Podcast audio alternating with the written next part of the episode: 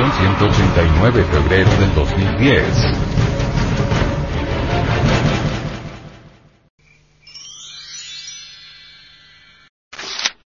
Actualidad. Ciencia atómica sin conciencia científica. El átomo es en sí mismo un universo en miniatura, todos los procesos mecánicos que se realizan en el fondo del átomo, se repiten en nuestro sistema solar. Las investigaciones atómicas han evidenciado que en las externas regiones del átomo existe una verdadera nube de cargas eléctricas negativas de electrones, los cuales disociados de los átomos, se aglomeran en densos raudales para formar todas las corrientes eléctricas. Mucho se ha investigado del átomo y asombra y maravilla. El centro vital de ese pequeño mundo esférico es el núcleo de carga positiva. Alrededor de ese misterioso núcleo gravitan los electrones, en la misma forma en que los planetas gravitan alrededor del Sol. El átomo. No cabe duda alguna de que el núcleo atómico posee una carga eléctrica considerable, que utiliza para retener bajo su dominio, pero a respetable distancia, todo el cortejo de electrones periféricos. El núcleo es el corazón mismo del átomo y ya se adivina que dentro de ese corpúsculo nuclear, básico, fundamental, debe existir un mecanismo vital que está todavía por investigarse. Toda la razón de ser de ese universo en miniatura llamado átomo, se encuentra en el núcleo.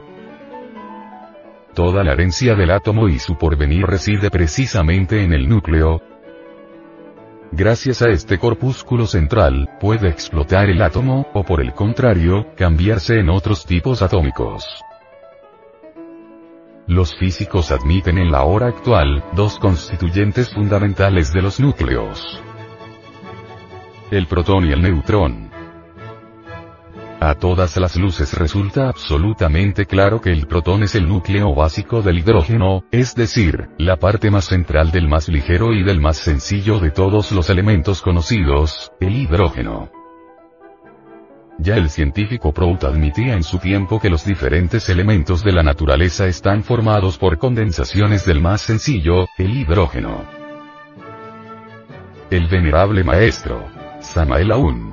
Weor, dice. Existen 12 hidrógenos fundamentales que corresponden a 12 categorías de materia contenidas en el universo, desde el absoluto hasta los mundos infiernos, simbolizados por el Dante en su Divina Comedia y que se encuentran situados en el reino mineral sumergido, en el interior de la Tierra. Resulta también interesante estudiar el segundo constituyente de los núcleos, el neutrón tiene el mismo peso que el protón, es decir, que el núcleo del hidrógeno, pero, a diferencia de todas las partículas conocidas por la ciencia hasta ahora, resulta curioso que no tenga carga eléctrica. Es un corpúsculo neutro, debido a eso se le dio el nombre de neutrón. Nosotros, los gnósticos, después de haber descubierto los tres aspectos de la energía eléctrica, después de haber clasificado esos tres modos de la electricidad con los términos positivo, negativo y neutro, hemos considerado al neutrón como cargado de electricidad neutra. Eso de la electricidad en estado neutro y estático dentro del neutrón puede que no aparezca bien claro para los científicos modernos, pero tarde o temprano tendrán que evidenciarlo. Uno de los enigmas más grandes para la ciencia atómica actual, es el de los electrones. Si aún no se conoce el mecanismo íntimo del núcleo atómico, mucho menos se conoce la intimidad del electrón. Existen electrones negativos y electrones positivos y esto ya no es un secreto para los científicos, pero nada se sabe sobre el mecanismo interno de los electrones. El animal intelectual ha logrado fraccionar el átomo para liberar energía, pero afortunadamente no conoce el mecanismo interno del electrón dentro del cual residen tremendos poderes. Se calcula que se producen dos fotones de medio millón de voltios cada vez que un electrón positivo es absorbido al penetrar en el platino, lo que corresponde a una producción de energía fotónica de un millón de voltios por electrón positivo.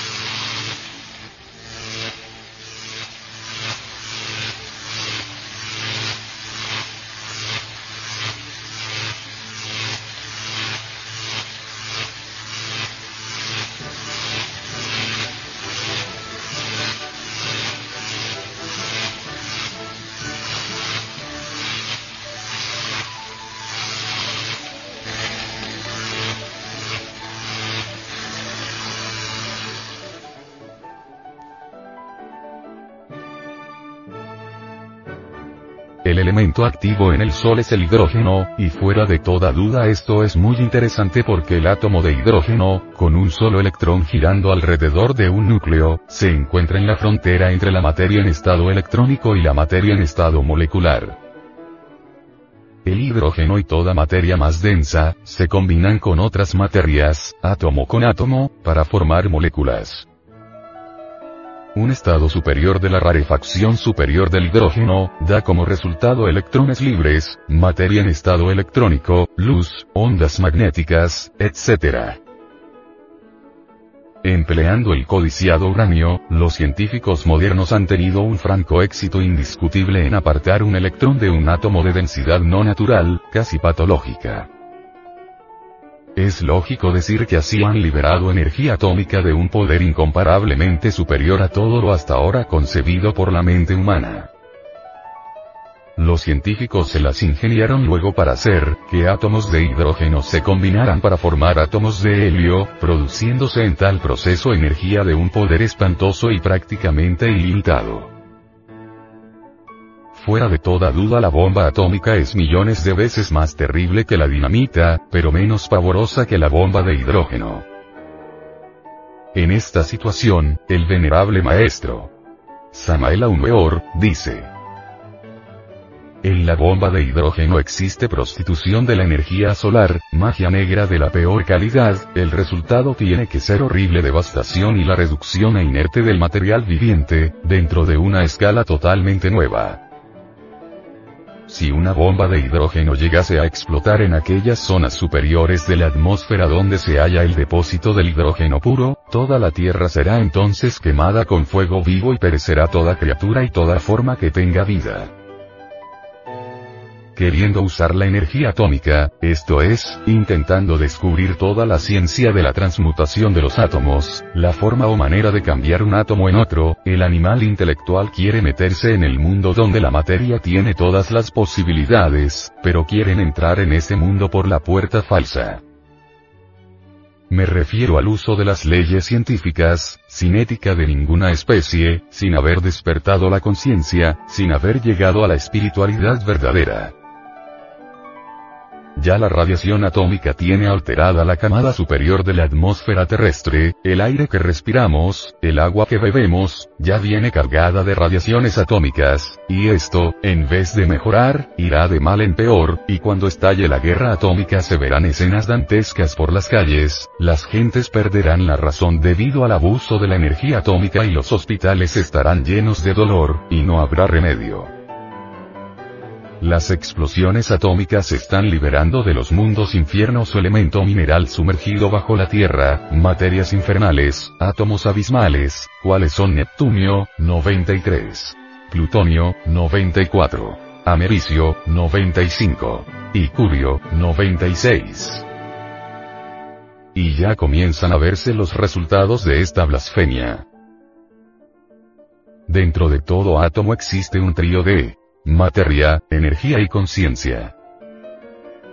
En esta clase de átomos abismales citados, existe conciencia diabólica, inteligencia terriblemente maligna. Esos demonios atómicos ya están envenenando las mentes débiles y la vida de las grandes ciudades se ha vuelto espantosamente criminal, monstruosa, horrible, escalofriante, terriblemente maligna y en plazas y calles pronto se escucharán balandros, aullidos, silbidos, relinchos, chirridos, mugidos, graznidos, maullidos, ladridos, bufares, roncares y crocotares.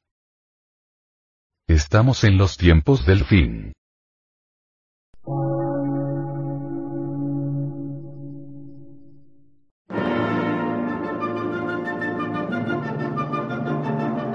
Emisora, gnóstica, transmundial.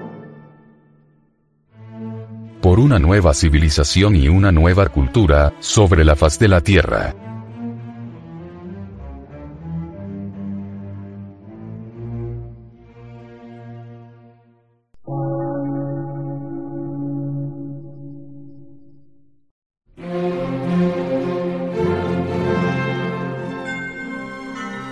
Medio de radiodifusión, científico, artístico, místico y filosófico, de la Asociación Colombiana de Centros de Estudios Gnósticos, Antropológicos, Psicológicos y Culturales. A. C.